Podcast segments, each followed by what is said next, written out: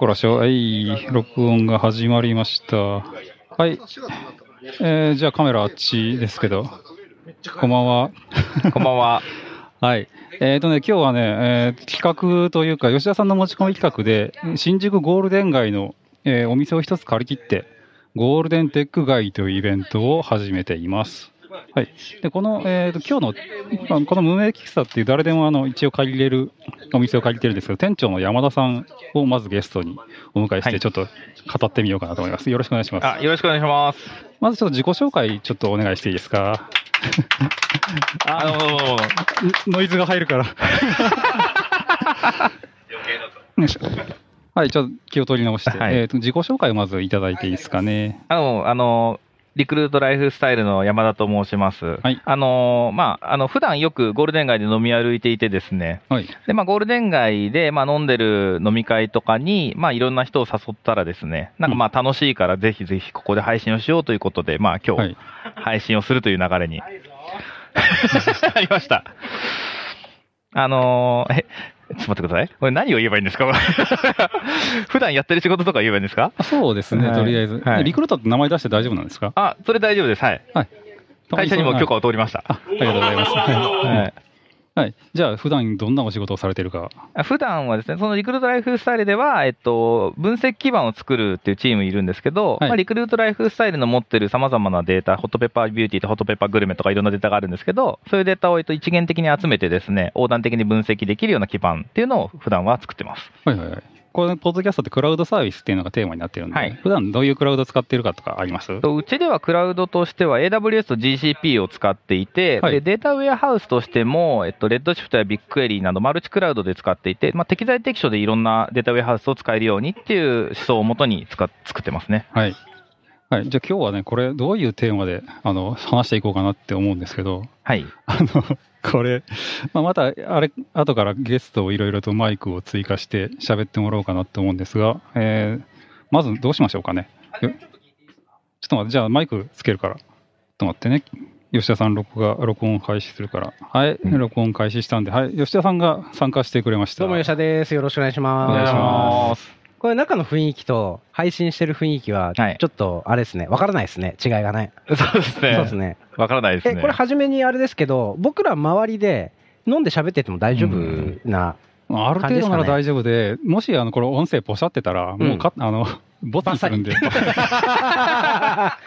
もういいです。生配信の方で普通に撮るあの配信できてればそれでいいかなっていうはい感じで。じゃあ、じゃあまあ、あのー無理に別に、あのー静かにする必要はなくて、そうですね。喋って皆さん喋って飲ん好きにでいただいて。好きに喋って、はいでもこの辺、この、あの、これつけてる人の喋りは大丈夫。綺麗に入る。はいははこの、す増えていって、このピンマイク、これ結構周りの音拾っちゃうんで、はいえあの、まあ、そこはちょっと音量、編集の時に頑張れば聞こえなくはできると思います。うんうんうんはい。はい、ということで、まあ、一応発起人の一人というか、あの、突然ここに集合って言われて、僕は神戸からわざわざ機材を持ってきて、ー そうですね。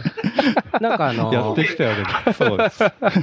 なんか前回、あのー打ち上げをね、こちらで、あのーゆうさんの方が、はえっ、と、やって、それに誘ってもらって、はい。で、なんかいい雰囲気だったんで、これぜひ、これ、配信イベントやったら面白いんじゃないかということで、ちょっと、うんそうですね。沢登さんを呼んで、はいでも今日は今回、これ、ベンチマーク会なんで、はい。あのー別にあの、ポシャってもいいんじゃないかなと思うんで、あのーもう、ガンガン飲んでます。はい。吉田さんが映ってないから、はいちょっとはい。せ、せっかくだから、今ね、これ、映像もついでに生配信してて、うんまあ、あの、一部の人にしか URL つら知らせないんで、見てる人なんかいないかもしれないですけど、吉田さんもうだいぶ、もうだいぶ飲んであます。あもうちょっとです。もうちょっとよ吉田さんもうちょっと来ると。あ、映りました。はいはいもうだいぶいただいてます。はい。で、前ちなみに前回盛り上がった話って、じゃあ何喋って盛り上がったんですか？あ、なんか、まあ、とにかくやっていくぞっていう話はしましたよね。うん。やっていくぞって話。あ、でもやっていくぞって前回、あのの、すごい、吉田さんの話したのですごく覚えてるのがあって、吉田さんは常に片手を開けていたいみたいな話をしてたんですよね。片手中とどういう意味で？というのは？それは何か、あの、なんか、面白いのがあった時にすぐ拾える体制にしとかないとダメだって言っていて、ああ、なるほどね。でそれはなんか、僕すごい共感できて、はい。やっぱね、クラウドとかも新しいサービスってどんどんどんどん出てきているので、はい。なんかね、それが出てきた時にすぐそれに飛びつけるぐらいの余裕は持ってないと、うんね、それ以外にも、まあ、今日、今日こういう配信をにね、参加してくれたとか、こういう本書いてくれたとかいう話っていつ、どこから来るかわからないので、はい。それに生ける余裕を持っていかないとっていうのは、なんかすごい共感できて、そこはめっちゃ覚えてるんですよね。いや、もう僕めっちゃいいこと言いましたね。そうですね。まあ、フットワーク、いつでもちょっと動けるようにしとくっていうのは確かに大事で。でうん本業は本業できっちりやる。だけうんど本業だけで煮詰まらずに、うん常にもう本当半分、片手、半身開けとくぐらいの感じで、常にいたいなっていうう。ん。はい。うんなるほど。じゃあ、そろそろ、そろそろ、さらにゲストをさらにゲスト、そうですね。そうですねテテーマ別トークに行きましょうか。はい。そうですね。えーっと、じゃあちょっと、マイクを一つ。そうですね。で、クラウド系も今日触ってる人も多いですし、うんまあ、そのさっき僕が今メインでしてる分析基盤みたいな仕事をしてる方も多いですので、はいまあ、そこら辺の話を。じゃあ、て店長から、はいあの、マイクをお渡しいただいて。はい。じゃあちょっと私からちょっとじゃああの、あのですね、まあリクルートでちょっと一緒に仕事を何回かさせていただいてる、あの、長谷川さんです。はじめまして、ろしくお願いします長谷川と申します。よろしくお願いします。ちっちゃい会社やってまして、うんえーっと、10人ぐらいの会社です。で、まあ、基本的には、あのー僕自身は、えーずーっとエンジニアをやってて、エンジニアばっかりを未だにやってるって感じで、まあ会社の運営もやってますけども、えーまあ、それの理由もエンジニアをやりたくて、えー自分の会社を作ってるみたいな感じです。えーまあ、リクルートさんをはじめ、えー大きなデータをお持ちのところの、えーデータ分析者に回す前のデータ加工を中心にして仕事してます。うん。長谷川さんもエンジニアとして、そうですね、僕もエンジニアで、もう未だに現場に入ってるんですね現場書いてます。へえうん。さっき言われてましたけど、あの、10人ぐらいの会社、はいはあの、現場はみんな一緒なんですか？い。いろいろです。いろいろなんですけど、まあ、基本、リクルートさんがのいあのサブセダリーが多いんですけども、もあの他の会社も、うん、さんお願いしてまして、ぶっちゃけあの、僕もちっちゃい、もっとちっちゃい会社やってるんですけど、あの、社長って、結構こんぐらいちっちゃい会社だと、結構雑用もうめちゃめちゃ雑用係多いです。ですよね。はいもうあの自分で振り込んでとか、給料振り込んでとか。それやっぱやってるんですね。やってるんで、うん。もうあの税務以外はほとんどやってますね。あーい。いまあ、ですね。税理士さんだけはどうしてもやっぱお願いしとかんとまずいんで、すいません、本業からそれましたけど。いえいえいえ。ちょっとね、僕はあの、ツイッチの反応とかを見るんで、うん。黙っちょってとお二人であの、普通に喋っていただいて、はい。お願いします。お二人というか、ちょっと三人でしばらく喋っていただいていただけると。そのさっきの吉田さんがかつて前回の時に言われてたっていう、その片手開けとくっていうのはすごいいいと思いますね。うんそうですよね。アウトプットするのとインプットするのとのバランスがやっぱり崩れてくると、いい仕事なかなかできないかなというふうに思っててでも、そういうのに悩む時期もあります？あの自分でこうアウトプットばっかりやらんなら3月末とかあるじゃないですか。2月から3月末にかけてはアウトプットばっかりやってるんですけども、はいはいはい。大体ね。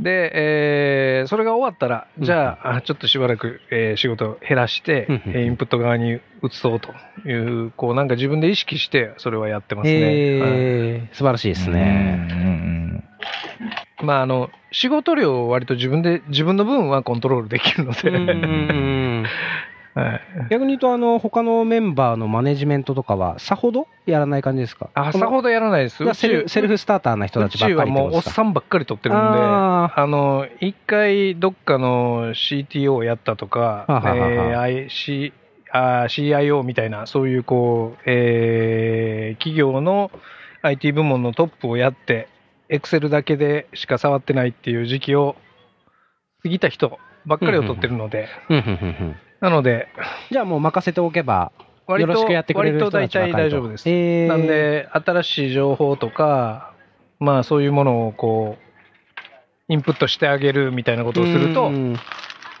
まあ喜んでそっち方向へ行ってくれるみたいな。ちなみにそういう人たちはどうやって誘うんですか、大体昔の部下ですね。今のところは昔の部下です。もしくはず知らずの人は、全然取ってないです。なんで、パブリックに人を取るってことは今のところしてないですね。ふんふんふんふんあ、ハイボール、おかわり入ります。はい、じゃあちょっとお知らせなんですけど、生放送をもし見ている方というのが、えーそういう水教の方がいらっしゃるんであれば、はいハッシュタグのぼりクラウドでツイートしていただけると、あの こちらで何かもしかしたら拾って、それを、ねね話すかもしれないので。なんかもし質問とかがあれば、アスクアスエニシングですね。はいはい。どれぐらいの人が見てんの？どうなんだろう。あちょっとそれはこっちでは分かるもんなんですあ、かわかりますよ。ちょっと待ってくださいね。面白いでーす、ね。でも大体あれでしたっけ？これ、エピソードにして配信して、はい。数千人っていう規模えっとね、そんなのポッドキャストでとうん。録音して、あのうん。配信している分には、大体あの1000から2000ぐらい。そんな聞くんですね。ダウンロード数なんで、本当に最後まで聞いてるとか、そういうの分かんないんですけど、はい。まあでも緊張しますよね。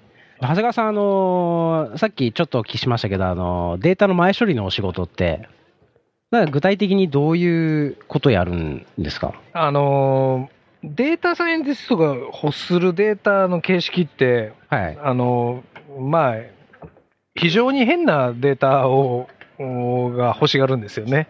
お例えば。例えば我々やと一つのカラムの中にいろんな数値が入ってるっていうのって、まあ、例えば、えーまあ、曜日で分析したいっていうと、はい我々が普通に考えると曜日っていう、まあ、日付があればそれで OK ですよね。はい、はい、はい。でも月曜日火曜日水曜日っていうふうにこう曜日ごとにカラムを作ってでそこに01を立ててほしいとか横持ちにしたいんですよねそれだと、あれですね。そういう分析そういう形にしたいのでももう横がもう果てしなく長くなっていくことが多いですはい正規化されてるデータをちょっと欲しい形に。そうですね、まあそういうことが多いですね。はい、非正規化というか、うんまあ、あの、まあ、データマートってよく言いますけども、データマートの形に持っていくっていうことが多いですね。ちなみにそれは、あの、ある程度オンデマンドでやるんですか、うん毎回。あの、オンデマンドでやっていくパターンと、はいえー今から何か新しいものを作ろうというときは大体オンデマンドですうよね。ん、はいはい、そうですね。で、それがオンデマンドになってシステム化されて、うんえーまあ、日々デイリーで回っていくっていうところになると、うんそれをちゃんとシステム化してあげなうんいとダメ。パイプラインみたいな形に。うーん。で、その分析の周りも、オンデマンドでやってるときは、分析者の書く Python のコードって、まあ、大体、あの、エクセプションの N 字もハンドリングされてないのうで、ん。それを、まあ、まともに動くようにしてあげて、うん。バッチ化してうん、デイリーで回るっていうのを、まあ、やってあげるみたいなところが、割と多いですうね。ん。ちなみにそれなりのデータ使おうとすると、なんかよくあるのが、結構そのエラーでこうどうしても食えないデータが中にちょっありますよね。とだけあるみたいな、ありますよね。そういうのって。結構頑張って食えるようにしていったり、あるいは割り切りで、こう、捨てたりとかっていうのはやっぱああるんですかね。データ量によりますようね。ーん何億件の中の数件ならもうなんか、もう許してって感じですうし、ーん20%かけるって、ここを修正すると 20%増えるっていうと修正しますし、うんカラムのずれてるレコードが20%あるって言ったら、やっぱり直しますよね。え、ちなみにその感覚値はどの、どういう感じなんですか？なんか分析したで結果が同じになるかならないかですよね。うーん。結局、その何億レコードの中で、うんこう、で分析して、で、えー何かを予測したりとかするので、えーその結果があまり変わらないだろうっていうなら別にいいですよねって感あーはははそういう目的思考でデータの扱い方も。そうですよね。まあ、スピード感もちょっと変わってくるってところなんですか。へえ勉強になりますね。まあ、あの、お金に関わることって、まあ、まずないので、あそうなんですか。はい。うーん。あの、直接お金を計算してるとか、誰かのなんか、クレジットカードの残高計算してるとかいうわけではないうので、ん。大体マーケティング思考で、ああ、インサイトを得るためにみたいな。インサイトを得るためとか、まあなんかトランザクションであったとしても、その人がどういうふうに将来どうなるかとか、行動、行動そうですね、行動履歴として見てたりとかいうことが多いので、ままあ、あんまりそんなに正確であれば良いとは思いますけども、正確だからって言ってさ、じゃあその結果が変わるかって言ったらあんまり変わんないとう思うのんで、それはそういう世界観なんですね。そうですね。へえはいいいっすね。楽しそうな仕事っすね。ねちなみにその仕事は、めっちゃ地味ですけど、ど、どの瞬間が気持ちいいんですか？気気持ちいい瞬間っていうか。気持ちいい瞬間ですか。はい。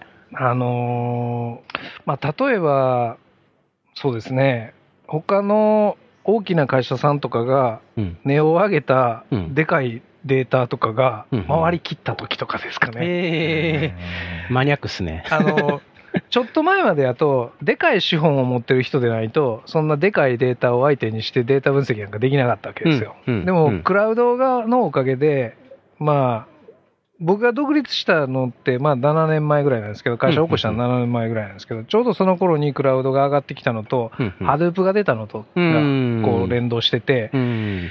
その前は、なんか、あのーネティーザを持ってないとできませんでしたみたいな世界があうんって、そんなん金さえ、金のあるとこしか、なんか、ちゃんとした分析できないみたいうん。な。だからマイクロハード行こうみたいな、そういう 時代。だったんですけども、え。まあ、ハドゥープと AWS が出てきたおかげで、なんか3000円ぐらいでこれぐらいのことができるんじゃねみたいなとか、え1万円出したら10確かに。なんか何500ギガ分ぐらいやったらまとめれるんじゃないみたいなことが分かってきて、えこれってもしかしたらいけっかもというのが、まあ割とはい。そのなんか背中を押したタイミングでもあったんですよね。それはだから7年前ってことは2010年、11年ぐらい。そうですね、それぐらいですね。そうですねその頃から扱うデータの規模って自然と大きくなってったりしてるもんなんですか、うんでかくなってますそうですね。ねでかくなってると思いますねえ年率どんぐらいのもんですか？いや、もう本当指数関数的に伸びてると思いますね。そうですよね。はい。で自分もそうですね、もともと本当にハドゥープを、をオンプレのハドゥープでやっていたんですけど、多分僕がオンプレのハドゥープで最初解析始めたのが何年前かな、多分8年、7、8年前ぐらいとかだと思うんですけど、その頃はそんなにあんまクラウドって、で、ビッグデータみたいなことやってなくて、大体みんなビッグデータやるって言ったら、ほぼオンプレのハドゥープ一択みたいなのがありますけど、でも最初やっぱ始めるのに、やっぱ安くても1000万ぐらいかかったんですよね。まあ、10台ぐらいはやっぱサーバー用意しなきゃいけなくてみたいなのだったので、まあ、それから比べると今は本当にも天国うですよね。天国ですね、夢のような環境はい。本当にクリップ、ね、なんなんかポチポチってこうクリックすれば、ハドゥープ環境が立ち上がって、計算量を多くしたい時だけ勝手にスケールしてくれてみたいなのがあって、もう、うん。もう、今時もう、ハドゥープ、もうあんまり使わなくなりましたもんね。そうですね、はい。もうハドゥープも使わなくなりましたね、普通のクラット処理が普通にビッグデータでできるようになってきてるので、えこれは本当にだから、ね、ビッグデータとか使うの、ハードルはめちゃめちゃ下がりましたよね、ここ数年で。ぶっちゃけ普通のクラウド処理で、はいそれなりのデータが、あの回せるってなると、はい。別にあのウェブアプリケーション書いてたような人たちが、はい。そういったところにこうジャンプしやすいっていうことでもありますかね。あしやすいと思います。んで、裏がもう何使ってるか、そんなにもう意識しなくてうん良くなってきてるかなっていうのは思いますね。でもウェブアプリケーション作ってた人とはい。専門性って違うような。気がするんですけど、なんかやっぱあれなんですか？アカデミックな世界なんですか？そんなことはないですよ。そんなことはないですか？あの、本当にアカデミックな部分もありますけど、うん。数学が分かってないとどうにもならんっていうところもありますけど、もうそこの前処理が8割ぐらいなので、は8割、すごいですね。い、だと思います、えー。大体その綺麗なデータができてたら、まあなん、なんとなくそれなりの結果ができると思ううので、ん。声持ってくまでに 時間かかりますよね。まあそうですね。はい。まあ、そもそもいろんなとこからデータ集めてくるとか、はいはいはい、はい。そのデータの中の意味が何であるとかっていうのを整備すそうでするとか、ね。そこら辺のとこを、まあ結構、そうですね。さんは、今だと本当にデータ集めるのってすっごい簡単になったと思うんですよ。うん。で、とりあえずデータ見たいだけだったらビッグエリーでも何でも突っ込んどけばすぐ見えると思うんですけど、やっぱその集めたデータの管理とか、そのメタデータ管理とかがやっぱ今は、うんやっぱそこをきれいにしないと結局データ使えないので、そこはまだまだ難しいところがありますね。春日さん変わりますか？はい。メタデータが来たからですか？メタはい。はい、じゃあちょっと長谷川さんアウトのはい 春日さんインということで、えーちょっと喋る前に軽く自己紹介をしてもらっていいですか？はい。えー、では、えー、皆さん、こんにちあ、こんばんはかな？こんばんは。こんばんはえっ、と、今はですね、えっ、と、チャットワークの開発の責任者をやっております。えー、春日と申します。で、えー、もともとですね、あのー前職が、まあ、えっ、と、先ほど、あんま話があった山田さんとか長谷川さんとかと一緒に、えっ、と、リクルートのビッグデータの方の基盤のチームの立ち上げの責任者をやっていた形での人間です。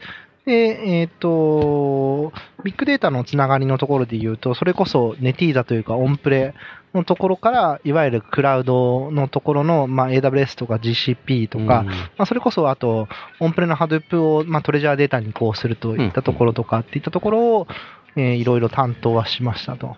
あとは、えっ、と、あれですね、えっ、と、全社的な分析基盤みたいな立ち上げみたいなところも業務として一部ちょっと携わさせていただいたっていうところですね。先ほどちょっと最後、長谷川さんからこうですね、あの、こう、まあ、話にも出ていたはい。メタデータの管理といったところの、今、リクルートの、まあ、全社的な横断のメタ管理データウェブみたいなのがあるんですけど、はいまあ、その、まあ、あの、企画発案っていうのは実は、あの、私がさせていただいたたところの経歴ですと。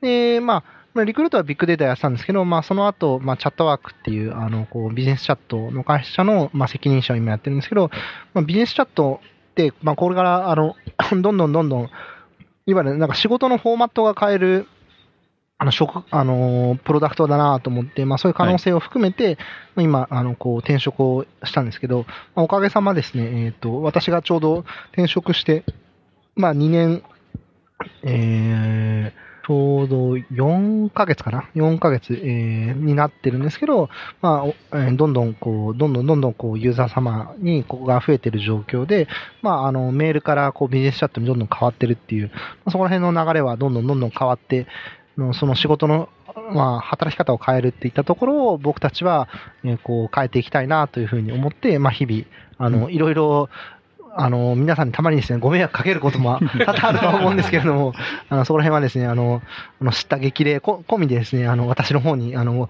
コメントいただけたらなと思います。めっちゃ優等生発言。いや、えっ、と、このポッドキャストで普通に宣伝とかいただいても大丈夫なんで、はい例えば今、お一押しの、あの、新しい機能とか、リリース予定などございましたら、えーですね、あの、リリース予定を言うとですね、あの、いろんな、あの、ほあの関係者からですね、あの、こう、本当に、ひあの、こう、ぶっ飛ばされるので、リアルにちょっと言えない、なるほど、なるほど。あの、ところもあるんですけど、あの、はいまあ、近々ですね、あの、まあ、近々というか、まあ、あの、その、そんな遠くない将来に、あの、皆様が、あの、こう、日々、あの、掲示板で上げていただいている機能の方は、あの、こう、どんどんどんどん、こう、しょ、あの、こう、改善していこうっていうような、あの、ふうに、あの、今、社内の体制を整えつつあるというふうにお答えさせていただけたらなと思います。はい。ということで、まあ、今日は結構ビッグデータ関係の人が、というか、ねはい集まってきてる感じで、えーさらに吉田さんがちょっとご休憩に行かれたのか、あの、原さんがジョインされてましたんで、どうもー はい、映像の方はそちらで OK なんで、うんあの音声の方であ自己紹介を。どうも、スピンフの原です。はいどうも。えっと、仕事は SI と MSP とコンサルティングの会社で、見積もり作りから、コード書くのから、インフラから全部やる感じのちっちゃい会社です。はいで、一番得意なのは多分 Web 寄りのアーキテクチャの設計とかですかね、多分。っていう感じです。はい。はい。はい、サップインフさんは前、あの中丸さんにも出ていただいて、あ、うちの変態 CTO ですね。そうですね。変態かどうか知らないですけど、最高です。まあ勇者の格好をされてる 中丸さんに。あの時もまあビッグデータ関係というか、こういう話、ディープラーニングかな、あの時は。はいはいろいろと。何がディープなんですかっていうアホな質問をしてみたりとか。いや、そう思いますよ ええね。僕もね、何がディープなんですかって思う。なんかさっきの話聞いてて、はいそのオンプレの Hadoop からクラウドみたいな。っはいはいていうのが多分 GPU が今同じ感じで、まだやっぱりオンプレに投資してみんな、うんふんまんみたいな GPU を買ってきて、はい。大事に大事にこう育てている。会社がやっぱり多いんですけど、多分少しずつクラウド側にそっちも寄っていくのかな、みたいな。そうですね。今割合的にはどんな感じですか？うちの会社で言うと、これ言っちゃダメだったら後でカットお願いします。あ、それはもちろん。がオンプレですね。はいはいで、プライシング的にもうん、オンプレ寄りのものの方が、お高くはい契約ができることが多いですうんね。あーなるほどはい。そうなんだ。え、オンプレでやるメリットみたいなのって何があったりする買い切りなんですよね。ね。ああ、なるほど。そっか、初期投資がかかるけど、その後はかからないので、多分予算が取りやすいんだと思うんですよね。そうですね POC ですでにデータセンター持ってて、はいはいはいそこに GPU ノードを、えー例えば5000万かけて、うん DGX1 こんだけと、うん これ、これカットかも。っていう感じでやるので、なるほど。なんですかね。まあ、割とみんな持ちたがる。あー傾向が。サーバーはもっとこうコモディティになったんですけど、はいはいはい。GPU 自体はまだなんかこう、へえ、そうなんですね。あとは原価償却した時のこうインパクトもでかいですからね。はいはいはい4000万ってなると。はいはいはいなんでこう費用計上できるっていう意味では、割とまだモチベーションがそっちに、うんうん。特にデータセンター持ってるお客さんですね。はいはいはい。うんなるほど。なるほど、なるほど。ちょうど今なんかその機械学習の話で列を聞きたいなと思ってたんですけど、そういうお客さんって買いたいのって、とりあえず GPU のインスタンスだけ渡して、あと吉名にやってねみたいな感じなんですか？それともなんかその上の、なんかちょっとしたミドルウェアぐらいまでもセットで渡してあげたりとかはしてるんですかね？ほう、そのお客さんによりけりで、うん。僕あんまりその GPU の環境を作るとき下の方やらないんで、うん。えーっと、ガセネタも含まれてる恐れあるんですけど、はい。大体その、うちに話が来るときはコンテナ絡みが多くて、うんうん。あの NVIDIA Docker をうまいこと使いたいみたいな。はいはいはい。からまあ、スケジューラーなんか組み合わせてとかっていう。で、その2パターンに分かれてて、うん。1パターンは、えー古き良き、ガチのあのスケジューラーの世界というんですか、うん HPC とかの系譜を受け継ぐようはいなはい。スケジューラーの話をするお客さんと、うんそうじゃなくてこうオープン系の、例えば最近だと Kubernetes とか、ああいうのを使って、うまいこと GPU スケジューリングしたいんだけどみたいな。まあ、値段はそうどんどん安くなっていきますけどね。う。じゃあ、Kubernetes とかももうセットにして、そうですね。はいなんかそこにこう、バッチ投入するインターフェース、フロントのなんか置いたりとか。あとはやっぱり、あの、Jupyter ノートブックはやっはい。つまで経っても引き合いがあるので、あれをこうコンテナでポコッと自社のオンプレのところに立てて、ポート開けてアクセスできるようにとか、で、コードになってくるとそこに RBAC っていうんですかね、うんロールベースのアクセスコントロールとかもつけて、えー、 SAML と連携させてとか、なんかいろいろこう、オプションがこう、はいはい。なるほど。チャリンチャリンチャリンチャリンとくるわけですね。オプションが増えていく。へえ、じゃあそういうのを提供したい。でも、なんかその Jupyter ノートブックとか GPU とか言うと、もう今 SageMaker とかが出てきて、もうそれで全部まるっと全部できちゃったりするじゃないですか。そっちに行くはずなんですよ、将来は。そうですよね。はいで、それだったらもう5000万もかけずに、なんか数万円の世界でまずはスタートとかできるから。POC とかもそっちでポンってやればいいので、なんかその側も、クラウドベンダーがいいものいっぱい出してて、うんうん側自体の利用料は無料っていうのがほとんどじゃないですか。からもう、こうか P かもしれない。あの、オープンに作ってどうすんだっていや、そうですよね。P っていうか、多分政治メーカーとかだった方が、ね、計算量とかもその時だけスパイクさせてそうそうみたいなことができるかね、いいことだらけじゃないですか。スモールスタートでできるしう、ん。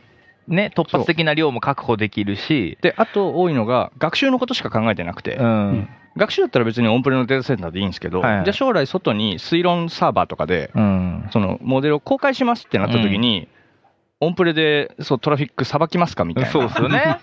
そうですね。そうすると、政治メーカーとさらに API まで提供してくれてみたいな話になってきて、さらにで、デリバリー考えていくと、その辺のパイプラインとかまで全部こう提供してくれるクラウドに持ってった方が、楽だーっていうね。確かに。気持ちをみんな持ちながら、はい。えーデータセンターに、なるほど。えーヘルメットをかぶって入り、はい。なるほど。でも、もしなんかそうなった時って、じゃあユーザーさんがもう自分で政治メーカー使えよってなったら、全く売るものがなくなっちゃうじゃないですか。はいはい。という時に、多分政治メーカーとかに、なんかある程度の付加価値とかを加えた上で提供するみたいなうんことにビジネスモデルとしてなっていくのかなと思うんですけど、もしかしたら。で、そうなった時って、何をプラスしていくんですかね？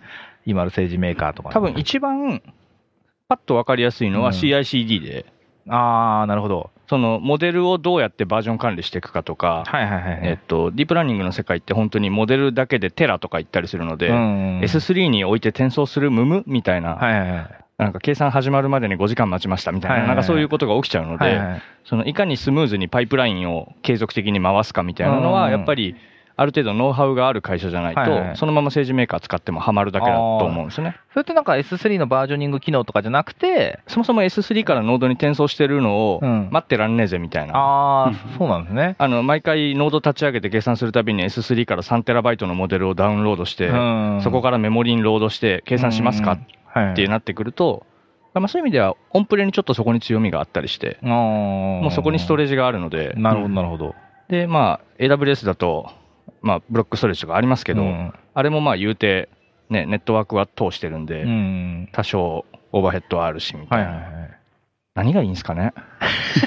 ゴールが欲しいですよね、でそういう時の正解がね。ストレージってどういうの、ねどのぐらいの規模のもの使ってるんですか、多分もう物によりけりだと思いますね。うん、IO ないとそもそもダメかもしれだないけど。から、あの、ふんふんアップさんとかはよく名前出ますね、やっぱり。要件定義とかのなるほど ネット、ネットふんふんさん両方言っちゃってますから、今ね。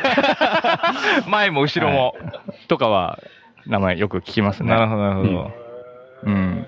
いいですね。そうですね。や、なんか実はうちも今、社内で、今、うちのチームって分析基盤の提供してるんですけど、機械学習基盤の提供とかもできたら面白いなって今考えてるんですよ。でそういう時に、その政治メーカーとかを使えるようにってだけじゃなくて、多分プラスの要素とかを上げた方がいいと思ってて、うん。そういうのって今何がいいのかなってちょうど考えてたところなんですよねなん。か使い方とか、CICD とかってどっちかというと、使い方とか、うん運用の仕方っていうなんか部分に近くて、機能ってことですよね、今。うん、そうなんですよね。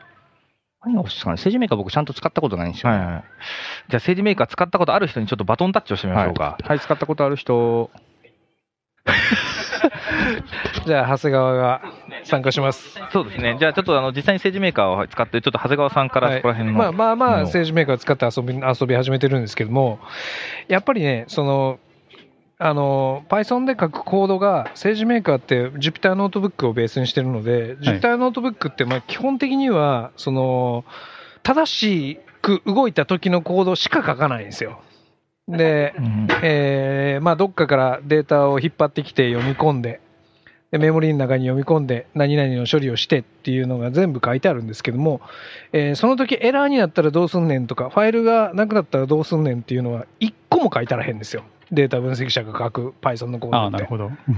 で、まあ、それでいいんですけども、彼らとしてはそれでいいんですけど、それでモデルができたって、それはそれでいいんですけども、それをじゃあ、モデルを更新するっていうバッジを作るときは、もうそれでは全然ダメなんですよ。なので、そこには必ず、その IT 屋の仕事が手が必要と僕は思っていて、政治メーカーでどんどんサンプルのデータで作ってくださいと、モデルは作ってください。でも、モデルをバの生成自体をバッチ化するとか、もしくはそれを、えー本格的な分散化環境に持っていくとか、えー適用させていくときに、っていうような時とかって、やっぱり IT 屋の仕事がいるんじゃねえかなと、今のところは思ってます。はい。でも、まあ、そのうち、彼らも、あのープログラムをもうちょっと学んできて、まともなコードを書くようになってくると、えーますます僕らの仕事がなくなる可能性はあると思ってます。はい。僕があのデータの前処理にこだわってるのは、そこは多分なくなんねえだろうと思ってるから、そこに割とフォーカスしてるんですよ。後のことはいろんなことが起こるんですけども、データの前処理の汚いところをきれいにするっていうのは、ここれからもいもうずーっと多分あると思ってて、なので、えー割とそこを中心にやってます。ああ、はい。それって例えば機械学習で置き換えとかがもしかしたら進んでいっちゃうような領域に感じるんですけど、まあね、そうそうそれこそそういうふうになるといいですけどね。確かに。あの、リクルートさんの作ってる、えっ、と、何やっけ、なんとかゴリラ。えー、あなんとかゴリラ。ビッビッグゴリラ。ビッグゴリラっていう、まあ、Python の、えっ、と、そのデータの前処理だけを、はい。のライブラリーを集めたようなものがあるんですけども、そんなんとかは、えっと、まあ、2つのテーブルの中で、えーカラムの名前は違うんやけども、中身のを見て、ゲスして、こいつとこいつは多分一緒みたいなを、こう、機械学習でやっていこうみたいな、はい。そういうものも、まあ、世の中的には出てきてるので、はい。楽にはなっていくでしょうけど、最後はやっぱり、これって何やっけっていうのを確認細かいしていく必要調整があると思います。どうしても残るんかなとは、はい確かに。そうですね。完全にフリーになるのはならないというふうに、はいまあ、今のところは思ってます。うんだったらいいけどね。そうですね。うんというか、そもそもデータを入力するときに、そういうふうに作ろうよみたいな、あのどっかの年金の会社みたいに、あの 紙で集めて PDF で読み込んで、それをどっかの中国とかに出して、はいあのデータ化するとか、そういうはいアホなことさえなければ、もうちょっとあれ、ああいうものも設計されていれば、まともにデータが集まってまともなことができると思うんやけどもっていう感じで。でもまあ現実は割とそういう、まあそこまでひどくはないけども、あの結構ぐちゃぐちゃなデータが集まっているので、その大量のデータをどうやって加工してあげるかっていうのは、まあ永遠の課題かなというふうには思ってます。はい。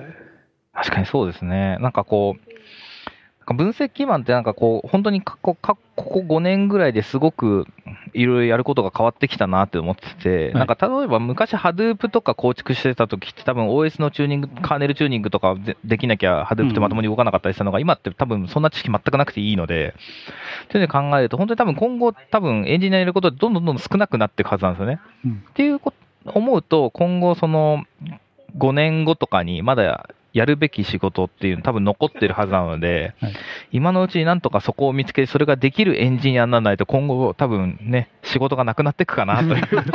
いや、でもどこの業界でも聞きますよね。ね 仕事なくなっていく機会に取られていくそうなんですよね。僕はコンピューターの業界って、はいその昔の人のその仕事の上に乗っかれる仕事やと思ってて、だからすごいこう発展が早いのうね。ん例えば逆、それと逆の仕事っていうと、まあ、えー営業の仕事って、多分10年先も新入社員はテレアポから始まるのね、うんでそれって僕らの時代と同じことから始まるわけ。うんでも、10年後の僕らのし世界の IT の世界の新人って、もう何やってるか分かんないよね。んそうですね何から始めてるかそうです分かんない。ね。全く予想つかないですってね。いうのは、10年後は僕らのやった仕事の上に乗っかれるからよね。でなんで、どんどんこう仮想化されていって、そのサービスは上に上がっていくっていうふうに僕は思っていて、はい。なので、えーまあ、そのハードウェアを作ってる会社があって、それをソフトウェア、その上に OS があって、うん。それを仮想化するやる連中がいて、うん。それをクラウドにする連中がいました。で、機械学習がどんどん出てきてみたいなことが起こって、じゃあ、機械学習のうを、まあ、と機械学習なり統計なりなんなりをこう横につなげて全部一気にやるみたいなデータロボットみたいなのも出てきて、あんなもんどんどんその上に乗っかってってるじゃないですか。じゃあ、もっと上って何やろうっていうのを僕は将来は、将来に対して考えていること。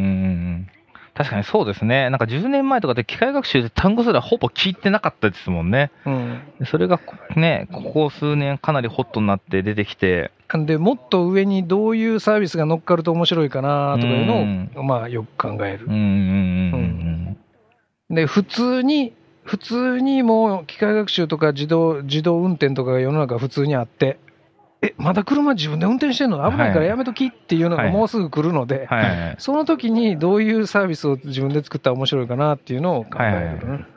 うん。なるほど、確かまあ、回答はないけどさ。に。はい。僕はちょっとこの辺門外観でやうん。なかなかわかんないっていうのと、あ、喋るんだったらスマイトください。ちょっと僕配信に必死でね、あ 全然話あんまり聞けてなくて、え面白いん面白いデータで言うと、えっ、と、あの、まあ、ゲームの世界なんですけど、えっ、と、まあ、一番初めのファミリーコンピューターの、えっ、と、が、あの、マリオブラザーズみたいなのが出てた時と、今の一番こう、ハードウェアの容量が大きい、えーのディスコの、あの、こうディスク容量を食うような、グラフィックがすごい、あの、多いような、こう、ゲームソフトで言うと、大体、あの、約30年間で100万倍違うんですよね。はいはいそんなに違100うや万です。うん聞くかっていうぐらい違うんですかあら。うん、大体、あの、100万倍ぐらいなんですよそんなもんですか？うん。やっぱそれぐらいあの、ムーアの法則みたいな形のところがあったりするので、要はなんか人間が、あ、これだって、この計算だったらこれぐらいしかできないんじゃないかっていうような、うん。すごく計算って制約条件だったと思うんですけど、うん。その人間の想像を超えるような、こうなんかこう、なんか新しい、こう、なんですかね、こう、あの、アルゴリズムの考え方とかっていうのができてきているっていうのが今の現在じゃないかなっていうふうにはあ思いますね。例えば、アルファ5とか、その辺の、まあ、それもそうですし、うん。あと、昔だったら、そもそもそんな、あの、いわゆるスパ、まあ、スーパーコンピューター含めて、はいそんななんかこう、計算の結果なんて、何万光年だよ、みたいな、うん。ようなところも、なんかこう、どんどんどんどん、こう、結局分析って、こう、いわゆるこう、人間が、これってこういうことを、なんかこう、あの、こう考えたら、どういう結果が生まれるんだろうって言ったところに対して、はいいわゆる、まあ、遺伝的アルゴアルゴリズムとかまさしくそうだと思うんですけど、うん。それを賢くやるっていうところを、こう、すごく短くさせてたんですけど、それよりか、もうちょっと、こう、人間がもうちょっと泥臭く、こう、トライするっって言ったところが、どんどんどんどん、こう人間の思考と、それがどういうふうに返ってくるんだろうっていうのが、ものすごくこう簡易に返ってきてるっていうのが、そう今の現在かなと思っていて、でそれがそれがどんどんどんどん、あの、こう、いわゆるなんかデータサイエンティストみたいな人たちには、こう、まあ、解放されてきてると思うんですけど、うん。僕が思う未来で言うと、10年、20年っていうスパンで言うと、それこそ子供が、あ、こんなことできたらいいなっていうのがは、い。すごく一回瞬間的に計算される世の中っていうのが待ってるんじゃないかなと思っていて、それってすごくこう、ある意味創造的な世界だなと思っていて、だからそういうのが、こう、じゃあその時にじゃあ僕たちどういうふうに、あの、補助できるのかっていうのはうん常に考えないといけないなっていうテーマかなとは思いますね。うん。僕もどちらかというと、その、あの、楽な方に浸かりたいんで、うん こんなこといいなってやったらで、勝手にできてくれる方が全然ありがたくて、まあ、それに使ってるだけで生きていければ、それが一番楽だなと。ただ、まあ、そういうわけにもいかないんでね。やっぱ何かしら自分で、その中でやうん役に立てることというかうん、役割見つけて、ちょっと役に立っていければいいかなとは思いますね。例えばですよ、はい。あのーあの、10年前にこんな未来が待ってたのかっていったところで言うと、はい。あの、今、あの、まあ、僕と山田さんがいるから、あの、こう話すんですけど、10年前に、まあ、僕とか髪が死滅してるのはあれなんですけど、こう、こう、えっ、と、髪を切るっていう行為に対して、はいえっ、と、人間って、えっ、と、10年前でどういうアクションを取ってたかっていうところなんですよね。はい。はい。で、多分、あの、ネット予約っていう概念がなかったと思うんですよ。はい。で、それを、ネット予約がなかった時の紙の、うんこう、取る人間の行為ってどういうことだったかっていうと、はい。いわゆる、まあ、8時からだいたい19時ぐらいの、いわゆるこう、受付時間がある時に、はい。こう、電話をして、はいあの、そもそも、こう、この人予約できますかとかっていうのが当たり前にいろんなところで行われてたと思うんですよね。はいでも、今ってどういう世界になってるかっていうと、24時間、こう、10分とか20分とか30分とかそういう単位でうん予約っていう行為がボタン一つでできるようになってるんですよね。はいこれって結構イノベーションだと思うんですよ。うんあの、そんなことがどんどんどんどん、例えば、もっとすごいところで言うと、あの、あの、僕子供が3人いるんですけど、はいあの、子供の1人目がまあ大体10歳で、今、あの、下の子がまあ3歳なんですけど、1人目の子供の時と、あの、今3歳児の、あの、一番下の子、何が違うかっていうと、ネット予約というか、そのイノベーションがすごくて、はい。あの、いわゆる週末に、こう、なんていうんですかね、こう、ものすごく車を飛ばして、いろんなところに、こう、イオンに行ったりとか、そういうところに行ったりとかって、うん車を飛ばしていろんなところ転々としないといけないことが、もうボタン一つで全てが完了するんですよね。はい。でそれってすごく、こう、どんどんどんどん、こう、世界が加速、でもテクノロジーによって加速してってるっていううん。ところがあるなと思っていて、でそういうのが、なんか究極系というか、なんかそういうのが国土が広いところでいう、まあ、アメリカのアマゾン GO とかっていうつながりに行っていくんじゃないかなとは思ってますね。一応今の一言で言うとコミュニケーションかなって僕は思うんですけど、うん。まあ、いいわゆる、さっきの、まあ、電話です。やってたところが、まあ IT の、スマホとかそういうところでできるようになったりとか、まあ、昔で言ったら、あの、例えば、友達を誘いに、遊びに、誘いに行くとかもやっぱ電話でやって、今ではでも普通に LINE とかできるんで、例えばまあ、うちも子供ちょっと学校出てるんですけど、まあ昔だったら、あの中学校、小学校ってさ切れ目があったら、割とまあ、その、疎遠になったりってすごいしやすかったと思うんですけど、普通に LINE グループがそのまま残ってるんで、全然あの、あじゃあちょっと遊びに誘おうっていう時に、あの、高校生になっても普通に中学の時の友達とか普通に誘えるんで、あのこの辺があの、ただ疲れる世の中になったかなってちょっと逆には僕は思うんですけど、うん、まあ、確かにそうですね。はいあの、なんかネネットタトゥーみたいなのがはい。残っちゃいますもんね。うん。そうですね。やらかしてしまうと、一生あの、炎上したはい。のが残って、面接の時にでも、あの、お前炎上したやつだなって言われたりとかね、そういうのもあるかなと。まあちょっと話がそれちゃったかなっていう気がするんですけど、ちょっとまあ、あの飲み物ないですか？こんなずーっと話し続けてなきゃいけないってほどのことではないんで、これも。後でカットするから。はい、マジっすか？そんないい酒買ってきてくれたんですか？いやいやいや、ありがとうございます。でこれがじゃあカメラで。え飲む？ジャパニーズ酒。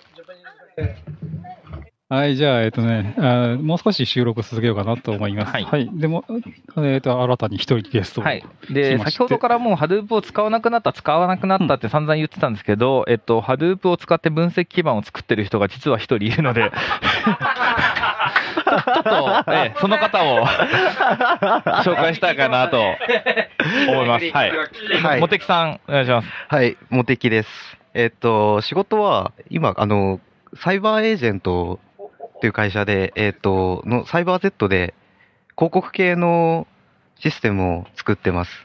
で、まあ、ビッグデータ系から、基盤系から、まあ、サーバーレス系から、結構広くやってるんですが、まあ、先ほどもちょっと紹介、は、あの、いただきました。あの、オンプレで、あの、ハドゥープを使ってたんですが、はい。最近オンプレを完全に撤廃しまして、素晴らしい。はい素晴らしい。で、AWS に完全移行しまし素晴らて、しい。はい。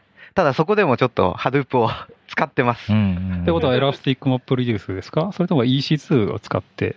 えっと、使ってるのは EMR、そうですね、うんエラスティックマップリデュースですね。あと、 Cloudera 社が出してる、あの、クラウドの基盤があって、 Cloudera Director。Cloudera Director っていうものですね。で、それを使ってます。えー、オンプレの時とかだと、もう本当にハードウェアから、あの OS レイヤーから、エコシステムレイヤーから、まあ、全部やってたんですが、クラウドレイヤーになると、まあ、ハードウェアレイヤーとか、そういうところはまあやんなくて済むっていうところと、はい。 Elastic MapReduce、なんだかんだで PaaS の基盤なので、あの、なんていうんですか、そういうミドルウェアだったりとか、エコシステムの管理とかも結構あの、AWS 側に任せられるような感じで、今使ってるっていう状況ですうね。んオンプレからクラウドにしようとしたきっかけというか、その辺のあの動機は何だったんでしょうかねやっ。ぱりあのー弊社だとかなりのビジネススピードが求められていて、うんで、結構あの、なんていうんですかね、はちゃめちゃな要件で、これできないかみたいなのもあったりするんですよね。で、そういうのに柔軟に早く対応できるようにっていうので、あの、オンプレだとやっぱりあの、リードタイムとかが遅いんですよね。はい。待てないって言われちゃうんですね。そうですね。うんで、それで、そうですね、あの、完全にクラウドにも AWS に移行しちゃいました使い勝手としてはどうですか？オンプレでは、こえーとリードタイムはいいとして、まあ、構築しちゃえば使えるものじゃないですか。で、オンプレで構築した Hadoop と、まあ、EMR とか、その辺のと、えー使い勝手でちょっと違うところがあるのかなと思うんですけど。使い勝手だと、えっと、やっぱ違いますね。やっぱりあの、クラウド上の、その Hadoop のパーズ基盤の方が全然楽で。はいうん。楽。で、選択肢も結構はい多いですね。あの、生の Hadoop の基盤をそのまま渡す感じなんですか？えっと Hadoop がいいっていう要望で。あの、弊社だと自社サービスを作っていて、うんその自社サービスの、あの、ETL だったり、その長谷川さんからも話が出てた、その前処理系のところだったりとか、あと、あの、大量にあるデータを一部でさまって、あの、集計かけたりとか、そうやってるるところで、あの、ハドゥープを自社サービスで使ってるっていう状況ですね。ね。じゃあ、まあ、変な使い方してなかった分、普通にクラウドに移行しても全然使えたって感じですかね。そうですね。まあ、なんかた、はい。例えばたまにあの、えー普通に HDFS じゃなくて、あの、ちょっと変わったファイルシステムみたいなのがいるんだよとか、まあ、ハイブであったりとかは普通に使えるのかな。まあ、その辺で、えーと、オンプレじゃないとちょっと都合が悪いんだっていう話がたまにあったりするんですよね。だストレージはオンプレからクラウドになって変わりました。はいで、オンプレの時は実際にあのサーバーをいくつか立てていて、はいそのサーバーのディスク自体にデータを保存してたんですね。うんで、クラウドに移行して、クラウドだとオブジェクトストレージ、はい。あの S3 ですね。S3FS。あそ S3 にデータを保存しておいて、実際に EMR とかはもう本当に計算ノードで使っていて、はい実際のデータを S3 から取ってきて、計算させて、あの書き戻すっていうようなことをやっていますう。んちなみに、あの、茂木さん、あの、去年のサーバーレスコンフではい。話していただいて、あありがとうございまこちらこそありがとうございます。あれサーバーレスと、はいあと、それ以外の基盤とかっていうのだと、しょ仕事柄どのぐらいの割合で面倒見せたりするんですか？ああとサーバーレスは結構、そうですね、去年ぐらいから結構やり始めていて、でも半々ぐらいですかね。えー、あ、それでも結構な割合なんですね。うーん。やっぱりあのーサーバーレスだと、なんていうんですかね、運用も楽ですし、あのー私結構基盤とかインフラ面のエンジニアリングが強いんですけど、そうじゃない、あの、開発サイドのエンジニアの人が結構あの、敷居低く触れるんで、やっぱりあの、弊社としてのサーバーレスの方は結構積極的に検討していってっていう段階ですね。やっぱ茂木さんのロールとして、この手離れがいい方が、まあ、ウィンウィンウィンというか、お互いにとっていい感じなんですか？そうですうーね。ん。それはいいですね。今年も、今年も Serverlessconf、はいえー9月末ぐらいにやりますので、今年9月末なんですね。9月末ぐらいに、はい。やばい、じゃあそれまでにちょっとやろうと思ってるサーバーレスの基盤仕上げないと。そうですね。ちょっと事例を頑張って。やばい、は11月だとうっかり思ってました。いや、あ2ヶ月前倒し。前倒しですか？はい。はい。じゃあ、最後のテーマとして、ちょっとサーバーレスについて 喋っていきましょうすいません、なんか手前味噌感出ちゃって。いやでも今、一口にサーバーレスって言いましたけど、どこのサーバーレス、まあ、何をもってサーバーレスっていう感じで、まず山田さんから。そうですね。サーバーレスは、そう、その定義って結構難しいなと思っていて、うんはいそうんの、例えば、あの、その、吉田さんがやってるサーバーレスミートアップでも自分も発表したことあるんですけど、なんか AWS バッジの話とかしてて、あれはサーバーレスなのかみたいなうん議論が起こって、うん裏だ普通に EC2 とか動くんですよねまあ、。もちろん。でも EC2 を全然意識しないで使えるので、はい。まあ、それはサーバーレスと思ってもいいんじゃないかなみたいなうんのはありますね。もうどこからどこまでがサーバーレスなんですかそうなんですよね。サーバーレスはう、ん、まあ、多分そういう話は、あれですね。そうですね。まあ、僕は、あのーオーガナイザーの立場なので、はいはいできる限りこう広く、う。うんん。広くこうスタンスを取っておきたい立場なので、そうですね。それで何も窓口は広く。僕は何も否定しないです。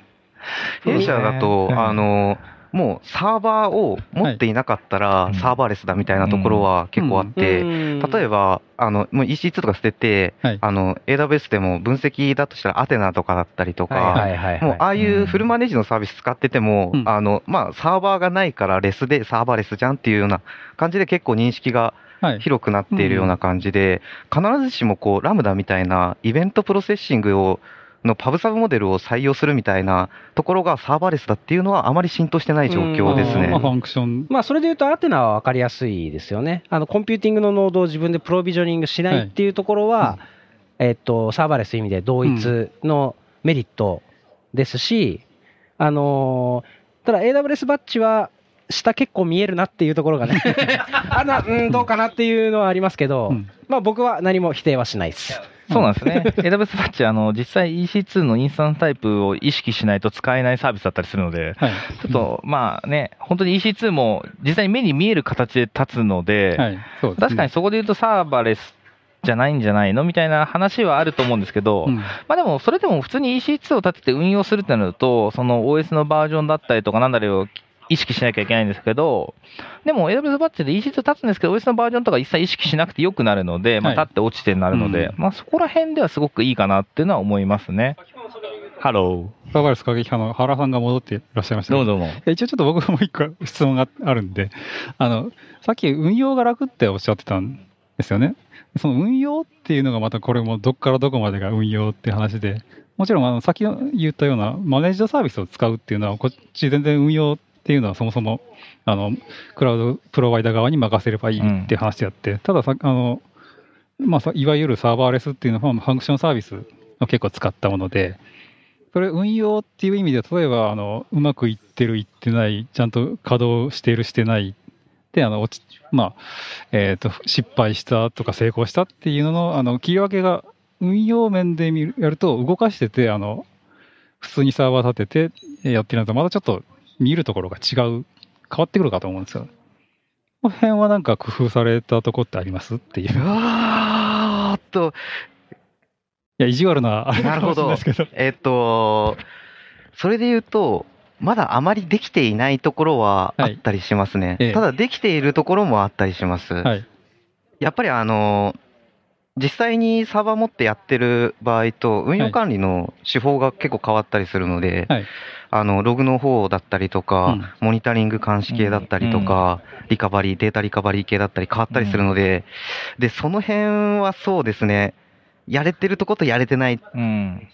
ところがあるかなっっていう状況ですね。そうですね。だからそこが全部楽になったんであれば、楽になったって言っていいかなって思うんですけど、もちろんやり方変えなきゃダメだよっていうのをちゃんと言っていかなきゃいけないかなっていうのは思ってて。そうですね。で、サーバレスで、まあ、うちも結構今最近サーバレスにしてて、やっぱ確実に楽になったなと思うのは、この前よくあの出てたあの、インテルの CPU のスペクターの脆弱性の話とかあるじゃないですか。あそこら辺でやっぱサーバレスでやってると一切意識しなくてよかったりとかするので、うんそうですね。で、EC2 立てたやつって全部もうカーネルアップデートしなきゃいけなかったんですよね。はい。EC2 のサーバーを。うんまあそこら辺を本当に意識しなくて良くなったりとかするのは、本当にまあ、長い目に見るとすごいそこら辺の運用はすごく減ってくるかなとは思いますね。はい。でやっぱでも最近やっぱすごくサーバレス言われてるのはそのオーケストリングみたいなのがやっぱ難しかったりとかするので、はいサーバレス全部ね、そこの素結合でいっぱい立っちゃって、うんまあ、何がどこで動いてどうやってるのかみたいなのがやっぱ見えにくいので、そこはうん逆にちょっと、まあ運用っていうわけじゃないですけど、うんうまく開発をすれば運用工数は減ると思います。そうなんですよね。ただ、その、うまく開発できないで、はいサーバレスだって言って適当に作っちゃうと運用コストは逆に増しますね、本当に。うん。そうなんですよ。その辺のね、リスクが結構あるなと思ってて。はい。だからそこはもう頑張って開で発うんするしかないかなとは今は思ってますで、けどそれは。上手にやってるノウハウっていうのが、はい多分あの、リスナーさんが聞いたら、うわ、これ、明日会社に行っていいよ、みたいなね、はいはい。そういうことになるかもしれないなとなんで、はい。全部が全部サーバーレス系で置き換えられてるかっていうと全然そうではなくて、はい現状は。うんまあ、ログとかどうされてます？なるべくまずはログを出すっていうところですね。どこに出してます S3 とかがでも結構多いですね。ストレージ系で出して。そうですね。まあ、ログは問題ですね。基本、あの、やっぱオブジェクトストレージ使うか、まあ、ほん、ね、あのサーバレスで使えるんだったら、はいなんか NAS とかね、なんとかアップとか使えて、全部そこにはけたらいいかなとは思うんですけど、はいやっぱそこの、そうですね、ローカルストレージ問題は常につきまといますね。うん。そことかをやっぱその、今だと、やっぱその、これだっていう回はないと思うので、もうきちんとその、さ最終的に運用するときにどう見るんだみたいなことまで見据えて、やっぱ開発して、で、ってっていうことをすると、やっぱ開発工数的には普通のオンプレで作った方が全然楽だなって思うのは今もすごくあるんですけど、はい。まあ、後々の運用とかまでトータルで見たら、すごく全体的な工数感は下がるかなっていうのは思ってますね。なるほど、うん。なるほど。じゃあ、ちょっと満を持して、うん。過激派の原さんに、ほう。サーバーレスとは、サバレスとはお前らのサーバーレスは間違ってるって、まず、いや、あのから始まってほしあれですよ。欲しいかなはい。運用がなくなるとか、EC2 がないっていうので全然いいとは思うんですけど、うん。はい。僕がそのサーバーレスって言ってるこう文脈で一番こう、今までのシステムに新しいメリットをはい。もたらすのは何かっていうとイベントドリブンだと思ってて、うん。うん。で、僕の中ではサーバーレスってマイクロサービスの延長線上なんですね。で、まあ、マイクロサービスの中の考え方にこう、システムを素結合にしましょうって、はい各サービスを。そうですね。で、その各サービスを素結合にするために、お互いをレストで呼び合うとかではなくて、うん。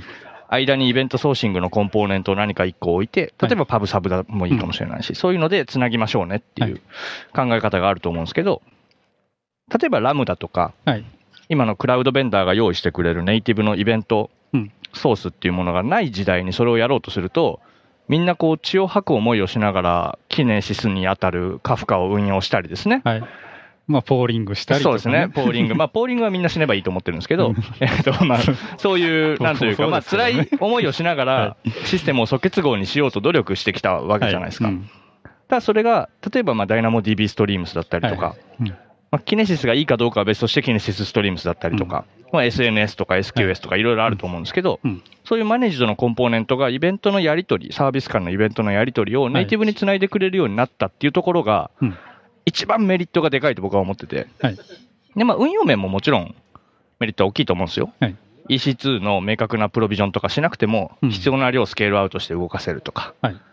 まあ、脆弱性対応しなくていいとか、いろいろいいとは思うんですけど、はいまあ、良いシステムを作るコンポーネントとして、サーバーレスなコンポーネント群っていうのは、マイクロサービスの可能性をもっとこう、なんていうんですか、マイクロサービスの頃に理屈でこれいいよねって言われてたものを、はい現実的に実装可能なものに落とし込めるコンポーネントが僕はサーバーレスだと思ってます。うんはいうん。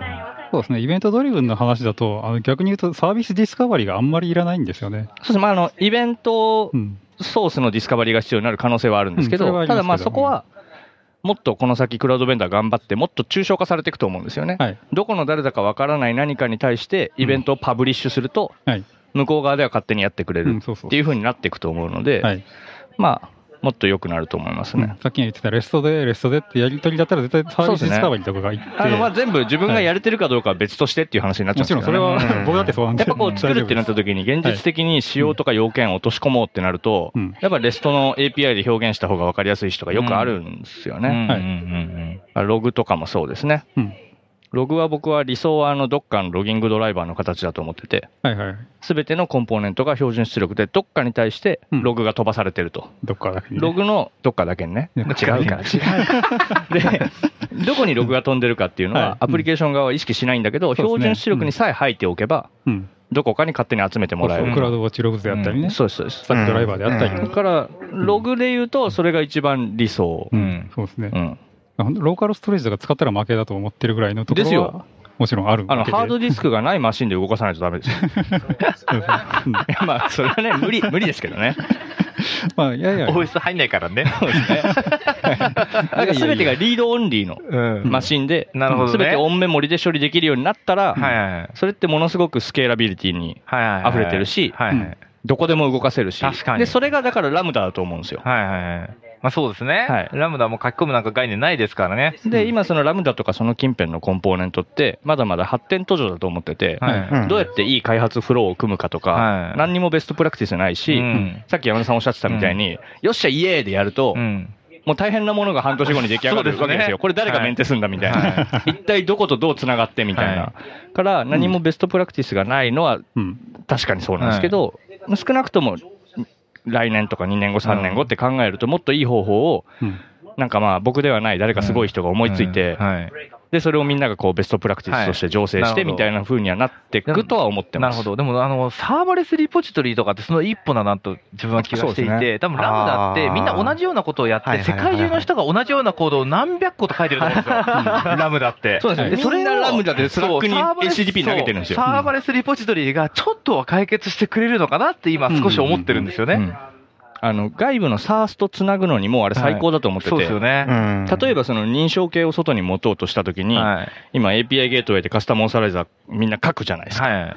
らそれを、その SARS ベンダーが、はい。 Serverless Application Repository にポーンはい出してくれて、はいあとは API トークンを環境変数にセットするだけってなったら、はい。イエーイってなる。ですよ。ね。いや、なんかそこら辺の環境がすごく最近良くなってきたなと思ってて、うん自分も最近 Step Functions とかすごく使ってるんですけど、うん Step Functions の blueprint 的なものがすごい充実したんですね、つい最近。もうなんか今まで自分が考えて頑張ってすごい作ったやつがなんか全部こうブループリントみたいなの用意されてて、はい。うん。俺の努力はみたいなのもあるんですけど。ですよね。まあ、ですねそうですね。人の仕事の上に乗っかれるってさっきそうですよねいや、本当でもいいと思います。で、本当に、拾えたかな、音声。わかんね、ないちょっと今拾おうと思って、マイクこっちにちょっと寄せたんですけど、間に合わなかった。頑張ってくれた。いやー、そうですよね。人の仕事に乗っ本かれるっていうね、さっきの話が、ちょっと、うんそうですね。本当にそれで上に乗っかれるっていう話になってくると思います。そうそう。僕もう SSH できないですもん。そうですね。うんコマンド忘れました。SSH したら負けってありますよね。SSH は、なんだろう、SSH をしなくて済むように、そうですね。システムをどんだけ作れるかですよね。いい感じに設計できてるかっていうのは結構あると思います。クベコントロールはありですか？うんあれもね、クベコントロールエグゼックとかやった時点でもうダメですよ。ああ、やっぱり。はい。使ってますけどね。あー使ってますけどね。使うね。やむを得ないなって思う。そうそう。この使う自分はちょっとたまに上げてね。うんそうだから、あ使わないようにしよう去。年あたりからサーバーレスの界隈でよくこうキーワードが、マイクロサービスの界隈だともっと昔から出てるオブザーバビリティって多分その辺で、エグゼックとか SSH しなくても、うん外から見てシステムが何が起きたかっていうのを俯瞰的に全部ちゃんと見れて、うん。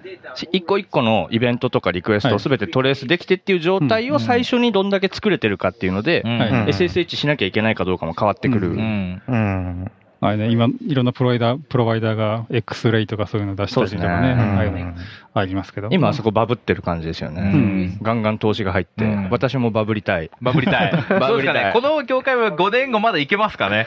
どうなんですかね、そのサーバーレスっていう言葉はもう意味をなさなくなると思うんですけどね。それが当たり前になれば。そうですね。当たり前になると思います、こうれは。ん。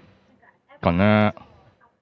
なんか個人的にすごい気になってることがあって、はいサーバーレス系、特にあの、その、なんだろう、原さんがおっしゃってたようなことって、結構単一のプラットフォームであの、やらせることが多いですか？それともなんか、こう、AWS で発生したイベントを違うプラットフォームで GCP とかで受け取って、なんかやらせるみたいな、プラットフォームをまたいで、こう、イベントの伝播をマイクロサービス同士でやらせるみたいなことって、ど結構あったりしますかね？やりたいっていうモチベーションがあって、クラウドベンダーが、それで金が儲かるって思ったら、多分みんなやると思うんですね。で、CNCF のワーキンググループとかで、えークラウドベンダー共通のイベントフォーマットみたいな仕様を決めようみたいな動きがあって、そのイベントソースはこのクラウドベンダーですとか、うん。コンポーネントはこれですみたいなとか、いろいろあるんですけど、はい。まあなんかあの金の香りがね、すごいするんですけど。ね。はい。だから、まあみんな考えてはいるんですけど、はい。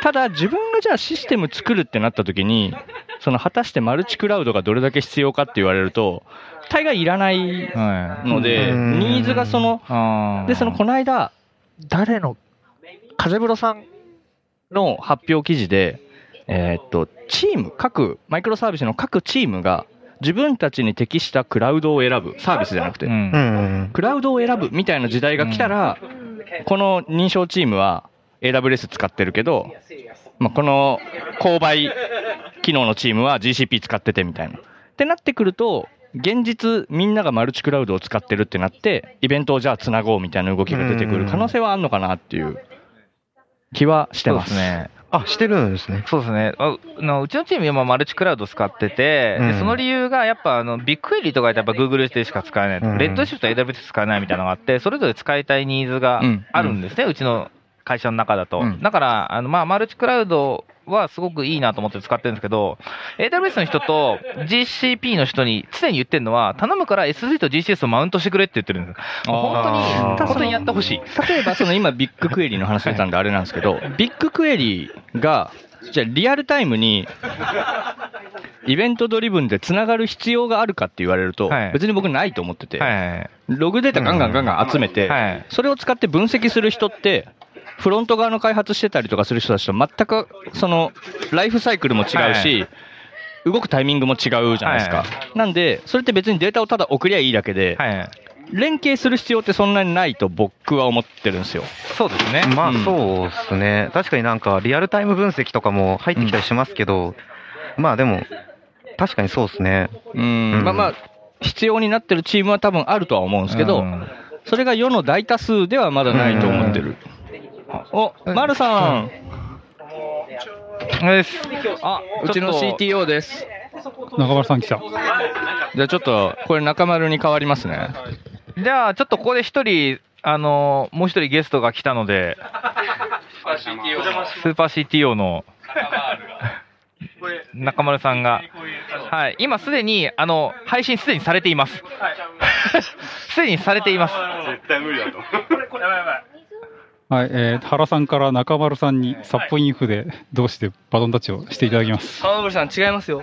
違うんだ。スピン、スピンフです。そこ僕流した 厳しく。スピンフ、スピンフ。えー、じゃあちょっと、スピンフ？スピンフって言うんです。スピンフです。はい。こんにちは。お邪魔します。今日は、どういう、すみません、いきなり来て、全然まだわかんないです。はい。僕もよく分かってないんですけど、とりあえず来た人に話、で、地味にそろそろ締めようかなぐらいの雰囲気は、あの、言い出し言い出しっぺのあの人が、さんが言ってるんで、はい。ずっとナンパしてますじゃあちょっと中村さんといえば最近コンテナセキュリティの発表されてたんで、あのその話を普通に軽くそうですね。いただいて、締めにしようかなと思います。うん。あのー最近、その本番の運用し始めると、一通りその回るところまでは持ってきてるんですけど、メトリックス取ったりも含めて、運用として回るようにはなってるんですけど、今までそのホストだったら、あの、セキュリティのツールとかを入れてたところを、じゃあコンテナだったらどうやって見るかみたいなところの声が出始めてまして。はい。で、実際いくつかその、いいと言われている SARS を眺めて、えーデモとかを依頼したりとかした結果ですね。はい。いいところがありそうだと。なので今週木曜にセミナー、目黒でやるんですけど、はい。ぜひ来てくださいっていう感じえ、です、ね。今度木曜にやるセミナーは、どういうセミナーをやるんですか？まずはその AWS に限らず、クラウド全般で、うんまあ、コンテナを本番運用するときうんに、どういう観点でセキュリティ気にしたらいいですかっていうその基礎的なところから、うん。もちろんそのリソースがあれば全部自前で組むっていうのはやれる、皆さんやれると思うんですけど、それをその、いかにその、運用メンバーが少ないところでもセキュアな運用していくかっていうところで SARS を使いましょうと。例えば。うんはい。で、自前運用する場合と、実際にそのいいと言われている SARS を使ったときに、どういうふうに変わって、何が良くなるのかみたいなところはい。をセミナーの中でなるほど。紹介しようとしてます。サースだとなんか、例えばこのサースいいよみたいなのってあったりします？そうですね、そこが今回、あの、サンフランシスコからアクア、アクアセキュリティっていうところうん。の、アクアっていう製品紹介してもらうんですけど、まあ僕が3つぐらい見た中では一番揃っていて。結構その DevOps よりの、なんかパイプラインの中でどうやってコンテナ守るかっていう、まあビルドから始まって、うん。えーイメージ管理をして、実際走らせた時のランタイムのプロテクションまで含めて、一連の流れがあるんですね。その SARS とかだと。はい。で、結構その SARS によって強みが違って、はい。イメージのスキャンが強いとか、ランタイム側をもともと見てるとか、いろいろあるんですけど、あの、一つの API というか、一つの SARS で、なんか全体を見てくれるっていう、一番良さそうなのがアクアっていうところでしたね。なるほど。なるほど多分これ音声の編集した配信ってもう木曜日はとうに過ぎてる頃になると思うんで、本番ネタバレをここでいただいても全然 OK なの。そうですね、ネタバレも何も、あのーもうすごいいいので、はいそのやっぱセキュリティ製品なんで値段は高いはいはい。から、そのどこまでうん。使えますか？みたいなところででもそれって、どこの誰がどのぐらい気にするかっていうのをちょっと聞いてもいいですか？と言いますと、いや、普通にあの、イミタブルなインフラで継続的にバンバンデプロイしてるところで、そこまでそれをあの、まあ、言うたら、ちょっとコンプライアンス寄りの話になってそうですね、くるのかなと。完全にコンプライアンス、厳しくコンプライアンスがある会社さそうそうそうそうんですね。うん前提として。はい。なんで、そこを気にしないぜっていう人らが、まあ、どっか使ってうんいってたわけであって、そうですねでもまあ、そういうところにも、そういう、あの、コンテナっていうのが浸透してきて、そうなんですよ。うん。ついに浸透してきたよっていう話になるかなと。そうですね。はい。はい。で、なので、どこの誰が気にしてるんだろう、そんなこと。ああ、どこの誰が気にしてるか、リアルな意見ですか、そうですね。あーえーっと、メーカーさんですね。あはい。メーカーで、その、もともとその、今の流れがその機械学習とかあったと思うんですけど、はいその、実際に学習とかもコンテナでやり始めると、はいその今までは社外に出しちゃいけないデータ、うん。機密情報って言われてるようなやつで学習を始め、始めてるんですね、はいはいそのメーカーとか。あ。うん。で、それをその社外に持ち出せないことをどうやって担保するかとか、はい。えー、脆弱性のあるものを逆にその社外の、社内の学習環境に持ち込まないためにはどうすればいいかみたいはいはい。ああ、なるほどね。な。はい。で、まあ、どっち側もですもんね。データ行く方も外から来る方うも、んどうやって守るかみたいな時に、うん。結構そのフリーの脆弱性情報とか集めてるだけでは全然間に合わない、間に合わないというか、不足するところがあって、はい社内のその、実際のそのコンプライアンスのポリシーに基づいてどうチェックするかみたいな。そうですね。はい。ちょっと悪魔の証明的な 話そうなんですよ。結構。構、あの、シビアなはい条件でお金は出すから、じゃあ、ど、なんかソリューションないですかみたいはいはな背景ですね。えーそれどこまでやって、あの、ありっていうか、あの、 qualify を超えるというか、えっと、今そこもまさに POC で、はい。どこまでその、まあ、SARS いい、アクアとか例えばいいって分かってはいるんですけど、はいじゃあ実際そのお客様のコンプライアンスどこまで守れるかっていうのは検証中なので、はい。例えばね、極端な話、情報が漏れたとして、漏はいはいれ漏らした先がはい公開しなければ、漏れたかどうかって分かんない。そうですね。漏れる可能性があった状態にあったぐらいまでは、一応、あの、精査すれば分かるんでしょうけど、そうですね。うん。基本的にその、まあ、SARS にもよるんですけど、アクアの場合は、えーいわゆる Docker コマンドの前にチェックが入るはい。と思ってもらえばよくて、うんうんうん。Docker プッシュってしたら、い。実際にプッシュする前にスキャンが入って、おー。で、そのポリシーに従って、はい。本当に、えーアプローブってされない限りは、はいプッシュがブロックされるんですね。はあもしくは逆にプルするときも、はい権限がないユーザーとかだと、プルがブロックされるんですけど、へえそれがその拠点間でデータ移しちゃいけないみたいなこううん厳しいポリシーだったり、僕や 僕やったら絶対アンインストールしますけどね。いやでも実際その機械学習とかやり始めると、はい。ドッカー使わないで全部って結構そのクラスターの中で自由にやらせるって難しいじゃないですか。そうですね。うん。でそうしてくるとそのやっぱ外部の NVIDIA とかでもいいんですけど、はいその作った公式のイメージを使うにあたって、うん。それを使う前提でじゃあどうセキュリティを担保するかみたいはい。な、なってきちゃうので、うん、そうですね。そこで、まあ一応ここまでやってますっていうところが、あの、アピールできればそうですね。ってことですね。うん。ちゃんと通知されるよとか、ブロックされるよっていうところをどこまで担保して、これ以上はできないから、じゃあそこはどうしまどうしましょうかとか。会話が始められるスタートラインに。なるほど。まあ木曜のイベントにちょっと出られなかった方も、そうですね。この話を聞いて、今出た方はちょっと、ああ、言ってること違うぞとか、ああ、いやこういうこと言ってたなっていう復習を兼ねてね、やっていただければと。そうですね。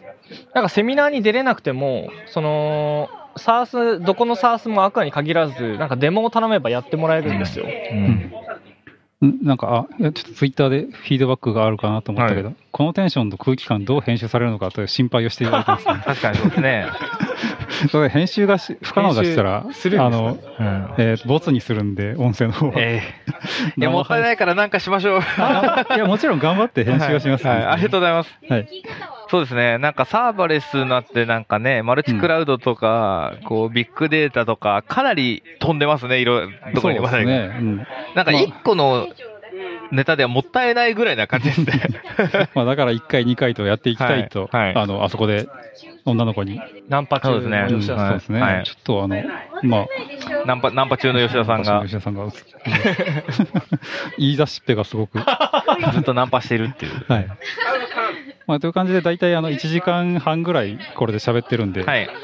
この辺で締めにしましょうか、はい。ありがとうございます。はい。という感じで、じゃあ、締めの一言を山田店長から。はい。という感じで、あの、今日本当にサーバレスとかビッグデータとかマルチクラウドとかすごいいろんな話っていうのができて、本当に結構話題がことかがなくて楽しかったなと思うので、ぜひぜひこのまま次の回とか、またその次の回とか、はい。定期的に話せたらいいなと思うので、皆さんよろしくお願いします。よろしくお願いします。はい。